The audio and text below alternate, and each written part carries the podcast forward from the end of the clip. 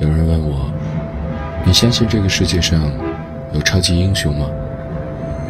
我说：“我信。”二零一五年暑期档，这样的一部影片，给你我都留下了深刻印象。煎饼侠，咱们的这部电影会有很多明星加盟。明天晚上拍吴君如、曾志伟、岳云鹏、邓超都让你抢过来拍。可能你也在好奇，这样的一部影片是如何完成的？它的背后又有多少故事？而且我们的拍摄手法非常特别，偷拍。相信所有的答案，你都可以在这本书里找到。先成为自己的英雄，作者大鹏。他所坚持的工作方式、沟通方法、对人情的体察、对生活的态度，都在书中分享。他以一己之力邀百位明星出演屌丝男士，创下了三十亿次点播量。从无到有，开始编剧、导演、主演《煎饼侠》，将二百六十六人组成的临时团队凝聚成塔。从春晚跑新闻到登上春晚舞台演小品，从采访明星到十年后与他并肩走红毯。不就想让爹妈过上好日子吗？十年时光，未改初心。我最大的梦想就是当一回超级英雄。我到北京来，就是想把煎饼侠给大鹏用作品证明，默默奋斗的人不会永远是小角色。简单执着的心，足以赢得尊重。先成为自己的英雄。作者：大鹏，播讲：闯先生，喜马拉雅荣誉出品。空高的鸟长出了翅膀我家附近有一个咖啡厅，我的第一本书《在难搞的日子笑出声来》，就是在这里写出来的。煎饼侠的剧本。也是在这儿写出来的，这本书也是。我经常来这儿，不是因为这个咖啡厅有多好，而是因为他们家有一个很漂亮的服务员。那我的意思是啊，一个很漂亮的服务员。从两年前我写第一本书的时候，他就在这里工作，一直到现在。所以这里呢，给我一种很踏实的感觉。写再难搞的日子笑出声来的时候，我一直很不好意思，还在书里道了歉。嗯，觉得自己没什么资格。这次再写呢，理直气壮了很多。在难搞的日子笑出声来，销量那么好，还连续打破了许多城市的签售记录。哈，我要再说没资格，那就是骂人了。不过还是要道歉的。这本书没什么伟大的故事，只是记录了一些煎饼侠的七七八八，没有鸡汤，只有鸡蛋。你大概也没有见过哪个作者一开始就劝大家不要买自己的书吧？没关系。我相信看完《煎饼侠》，你一定会想看这本书的。这本书写起来也比之前轻松了一些，因为后面啊有一章完全就不是自己写的。我真的不会承认这件事情是在偷懒，只是希望能够有更多的视角，让大家了解煎饼侠。还有另外的私心，就是想看看其他人写的。你或许会觉得我的文笔，嗯，呃，呃，更一般哈。啊，没有比较就没有伤害。我无论是写字还是主持还是演戏还是唱歌，都很平常。争取拍电影不是吧？所以说我时常会鼓励到很多年轻人，我可以做的事情，他们也能做，这让我感到很荣幸。这本书里有许多幕后的故事，对解读电影很有帮助。希望也可以鼓励到一些人，拍出一部什么面条侠什么的，也不要和谁比了，搞定自己比较重要。我除了盖房子，其他都不是专业的。以前总是拿不是自己专业当成做不好的借口，后来发现不行了。现在各行各业做得好的都不是非要有专业背景的，所以说有梦就去做吧，大不了醒了呗。有梦就去做吧，大不了醒了呗。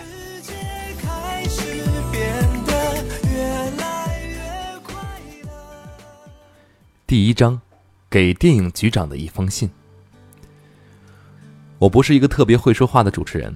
我脱口秀的稿子都是提前写好的，当然，我还是坚持要自己写稿子的。对于我来说，写比说更自信一些，也没有更长的时间做准备。我那些优秀的主持人同行们，他们从反应到思考到下结论到表达出来，整体速度都非常快。这一点我不擅长。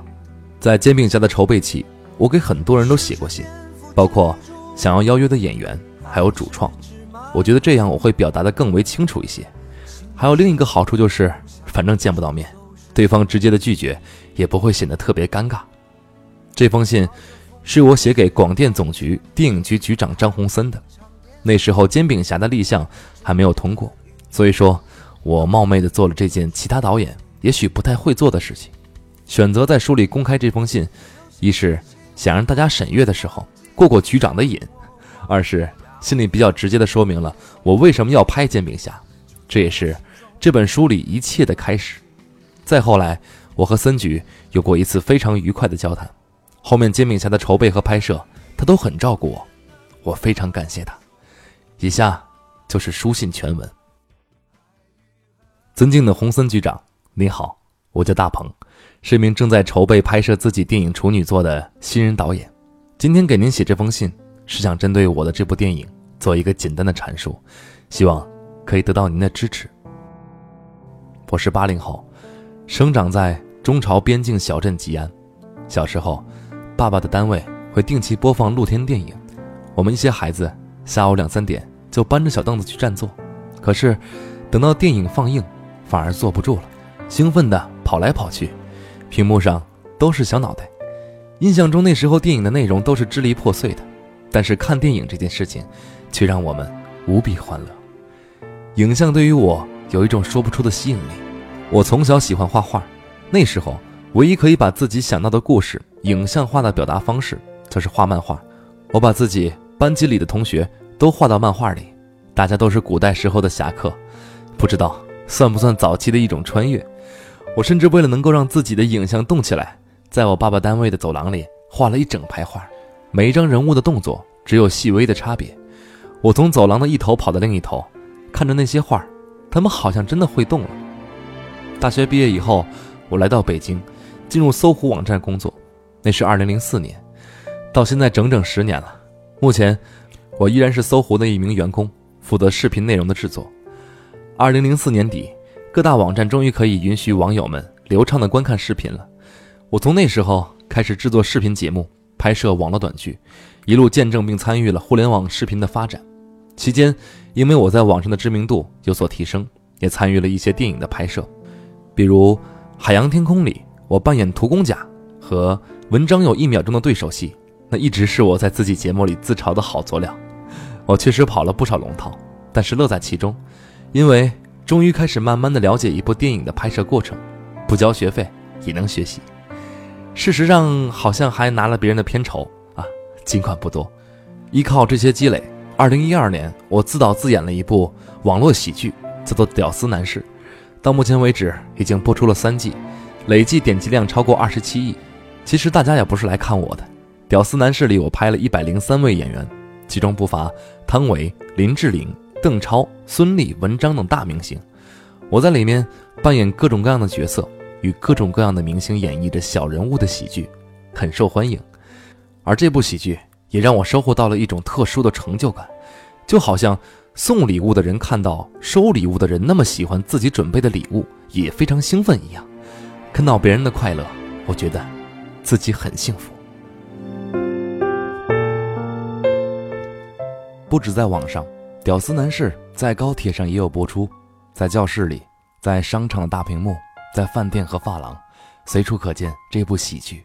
人们在高压的社会收获着简单的快乐和满足，仅此而已。不过在制作这部戏的过程中，我也犯了一些错误，比如说太过想要吸引眼球，表现手法有时候简单粗暴。后来随着关注这部戏的人越来越多，我觉得作品的导向作用。也变得很关键，就更加慎重了。屌丝男士是我正筹备的这部电影的缘起，随着它的影响力的提升，有许多公司希望可以把它改编成电影。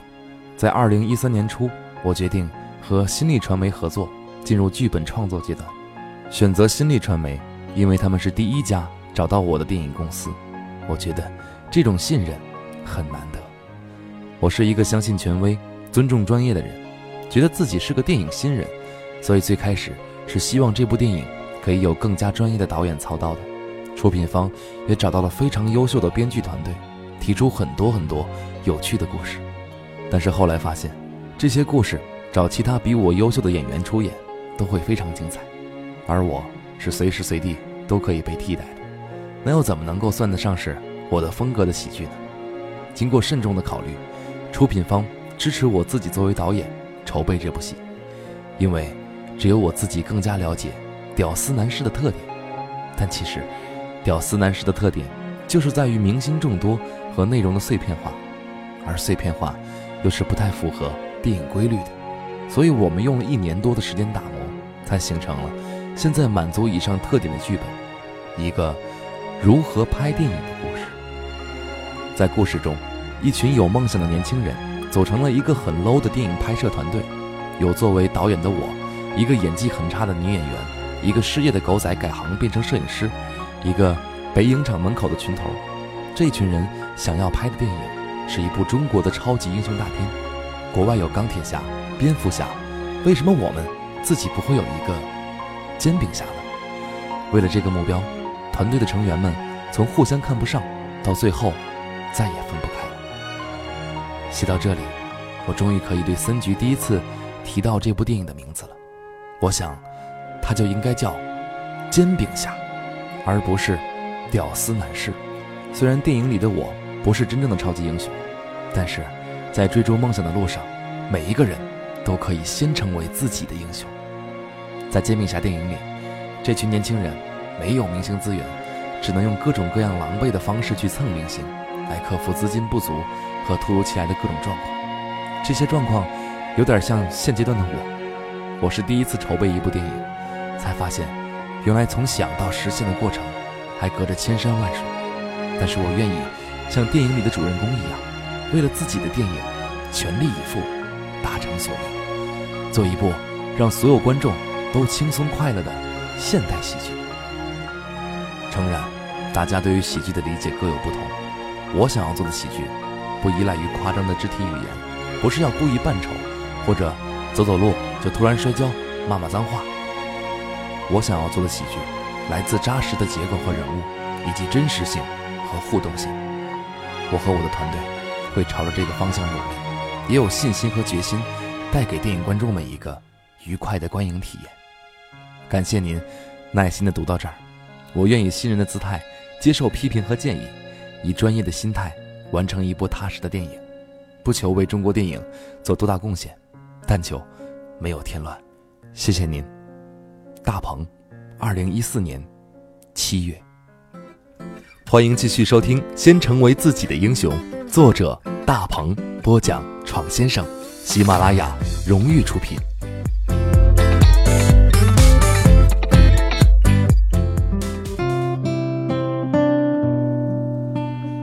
在难搞的日子笑出声来，在各大图书榜单的成绩一直都很好，但不是最好的。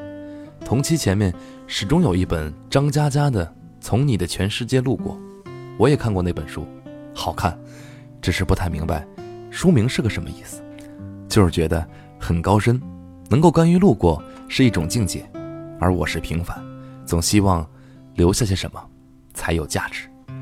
我喜欢坐火车，所以总是各种路过。沧州西、徐州东、镇江南什么的，他们对于我只是个名字，我对于他们只是个过客，谁都没有给谁留下些什么。南京南站留下过签名。有一次我去上海经过南京，一位车站的工作人员匆匆忙忙跑到我的车厢，他说是那辆车上的列车员微信告诉他我在车上的，火车只停三分钟，他拿着再难搞的日子笑出声来找我签名。没来得及照相，就又赶紧跑下车了。我看着他兴高采烈的背影，想到了一个女孩。那本书的序里讲过我们的故事。女孩报名参加了大鹏嘚不嘚的录影，别人看到我都笑，她却哭。我在台上就觉得好奇怪。后来才知道，她生病了，从老家到北京治疗。她哭不是因为难过，而是第一次见到我，挺激动的。我们就坐在搜狐十二楼走廊的白色沙发上聊了好一会儿。他说，住院期间看了我的那些视频，可开心了。他说他本来不是长得那样，因为治病变得没有以前好看了。下一次见我一定要更漂亮。而我们又一次见面，是在《屌丝男士》的第二季首映礼上，他站在一堆人里面，直到活动结束了，我才看见他。他说自己是从医院越狱出来的，这么重要的活动，不想缺席。那天去了很多人，我们聊到不多。我记得她化了个淡妆，还挺漂亮的。其实我们也知道，我们到底谁需要谁更多。他看我的节目很快乐，我因为他快乐而满足，才觉得很多事情不是白做的。他离开北京之前，又去了一次搜狐，乐呵呵的。刚好有媒体采访我，我叫他坐在旁边一起听。我决定写书，也是那段时间的事儿。在此之前是有些抵触的。我有什么资格说故事呢？我的故事，谁愿意听呢？听了以后有什么用呢？他说：“有用。”二零一四年二月二十四号，《屌丝男士》第三季举办了更盛大的首映礼，去了更多的人，现场播了一些片段，好几百人一起大笑的感觉实在是太美妙了。有那么一瞬间，就那么一瞬间，我被笑声淹没，情不自禁的仰起头，看看天花板。我在想，他会不会也看到了呢？千里之外，他的追悼会是同一天。饱受病痛折磨的他走了，就好像他走进我的生活一样突然。知道消息以后，我和我老婆说，心里挺难受的。我老婆说，难受归难受，但是在你和他的交际里，都给了对方最大的鼓励，也就没有留下什么遗憾了。其实遗憾还是有的，早知道。我应该把已经拍好的还没有播的《屌丝男士》邮给他看。可是生命中哪有什么早知道？在认为合适的时候去做就好了。坐在向前的火车上，我们每个人都路过了许多。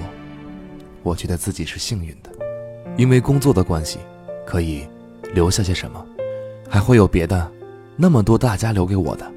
就好像那个女孩的快乐和坚强，其实都在以另一种方式继续传递着。这也是我选择做喜剧的原因。这世上多一个人笑，就少一个人哭，多好。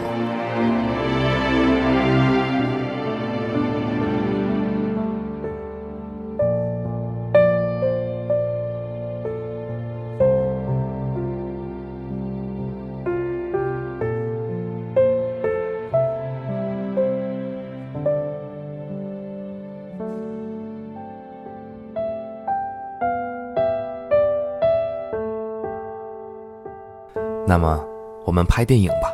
说出这句话的时候，是二零一三年十二月三十一号晚上十点，我在三里屯的过街天桥上满是眼泪。我的经纪人菜花问我：“你是认真的吗？”我的很多决定，都在做出来那一刻，都不是认真的。这次也不是，这次是赌气。几天之前，我问过柳岩的档期，她说三十一号的白天在拍。邓超和白眉的分手大师，我问晚上呢，他说晚上要看白天能不能拍完了。我不是要约他跨年，当然，呃，要是能一起跨年也挺好的哈。那时候《屌丝男士三》快要杀青了，还有几场理发店的戏，场地在三里屯，只有三十一号的晚上才能拍。我给白眉打了个电话，他说柳岩的戏是白天的，所以晚上应该可以到我的剧组。我和分手大师很有缘分。在一零年的年底的第一本话剧，我在里面扮演了一名叫做小翠儿的劫匪，所以那天下午我特别开心，和菜花拎着各种饮料去了分手大师的片场。我心里想的，可以看到很多相熟的好朋友，还可以陪着柳岩收工，一起回到自己的片场。这一年的收尾，多么完美啊！那时候在拍一场邓超被唐大师折磨的戏，很精彩。监视器前面，大家笑得肝颤。只有邓超的妈妈一直皱着眉头，很心疼儿子。于是我掏出手机给妈妈拍了一张照片。超哥说：“你的视角一直都很特别，可是我演戏你不看我，你看我妈干啥？”那种感觉很复杂。分手大师从话剧到电影，中间经历过很多事情，邓超和白眉都跟我分享过，我深知不易。所以由衷替他们感到开心，也由衷替自己感到着急。眼瞅着天就黑了，怎么还不拍柳岩呀？剧组放晚饭的时候，我试探性的问白梅：“今天柳岩的戏大概几点能拍完啊？”白梅说：“不好意思，让你久等了。她大概七点可以收工。”七点的时候，我问白梅，她说是八点。八点的时候，我没再好意思问。后来直到九点，柳岩都还没有开工，更别说收工。而在三里屯的理发店里，《屌丝男士三》剧组的几十个工作人员正在等着他们的女主角。期间，我的制片主任不停地打电话催我回去。我问他，如果这个时候通知剧组别等了，今天不拍了，大家会不会疯呢？制片主任说：“你才疯了呢！大过年的，人家等了一天了，你能说不拍了？是不是？你去人家剧组叫人，人家不高兴了，所以才不拍柳岩的。”我说：“才不会呢！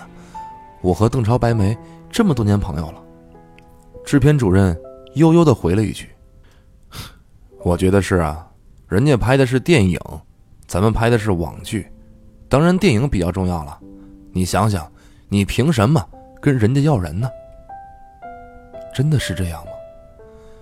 九点半多的时候，我离开了《分手大师》的片场，我和白梅说：“你们好好拍，今天我那边就先不拍了。”柳岩一直在咬嘴唇，我说：“你别太为难了，好好把戏演好，我会想到解决办法的。”那天很冷，我在路边哆哆嗦嗦，很久才打到车。我在车里给于莎莎打了一个电话，我和莎莎坦白地说，这个角色本来是柳岩的，她临时有事来不了了，但是剧组已经准备好了，你愿意帮我吗？莎莎问我，你们在哪儿拍？我很感激莎莎，所以后来《极品女士》的第三季由我帮莎莎做监制，用的都是屌丝男士的原班人马。当车子。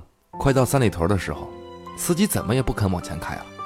他说：“你们下车吧，前面实在是太堵车了，过一个天桥就是了。”我拉开车门，正好碰到一个小伙子。有时候我自己也很奇怪，很多喜欢我的人看到我，并不是激动和兴奋，而是像认识了很久的朋友一样，透着亲切和熟悉。小伙子对我说：“大鹏，新年快乐，加油！”忘了你长什么样的小伙子呀？你并不知道那一句鼓励，对当时的我有多重要。我快步跑到天桥上面，菜花在后面追我说：“你慢点啊！”我停下来调匀了呼吸，转过头对他说：“那么，我们拍电影吧。”天桥上有很多人擦肩，各有各忙，熙熙攘攘。天桥下是如织的车流，某一辆车里坐着于莎莎。菜花呆呆地看着我，我已经看不清她了。在我们开拍以后，柳岩给我打电话，说她收工了，要赶过来。我说莎莎已经救了场，你也等了一天了，赶紧回去休息吧。柳岩说：“是我耽误大家过年了，我怎么样也要赶去三里屯。”他并没有真的赶到三里屯，因为直到我们拍完，他还堵在路上，就那样跨了年。后来等到我自己拍《煎饼侠》的时候，才终于理解了，那天晚上的邓超和白眉，其实并不是不放人，而是因为对于作品的专注，常常忘我又忘他。有一次，袁姗姗拍完要赶飞机去外地参加活动，很着急，而我却冷冷的，一方面尽力在拍，一方面也不承诺一定会放他走。在工作之外，我并不是那样的性格，我理解。这是对自己作品的一种负责。不过后来，珊珊还是赶上了飞机，我嘴硬，心软。事实上，在《煎饼侠》的拍摄过程中，邓超和白眉给了我很大的帮助。超哥自己还参与了演出，而《分手大师》里唐大师梁超也成为了《煎饼侠》里的海哥。但是他们一直都不知道，其实是分手大师推了我一把，做出自己拍电影的这个决定。后来。我也没跟他们讲这个事情，因为我觉得当时那么误解自己的朋友，挺不够意思的。我很惭愧。先成为自己的英雄。作者大鹏，播讲闯先生，喜马拉雅荣誉出品。今天就是这些，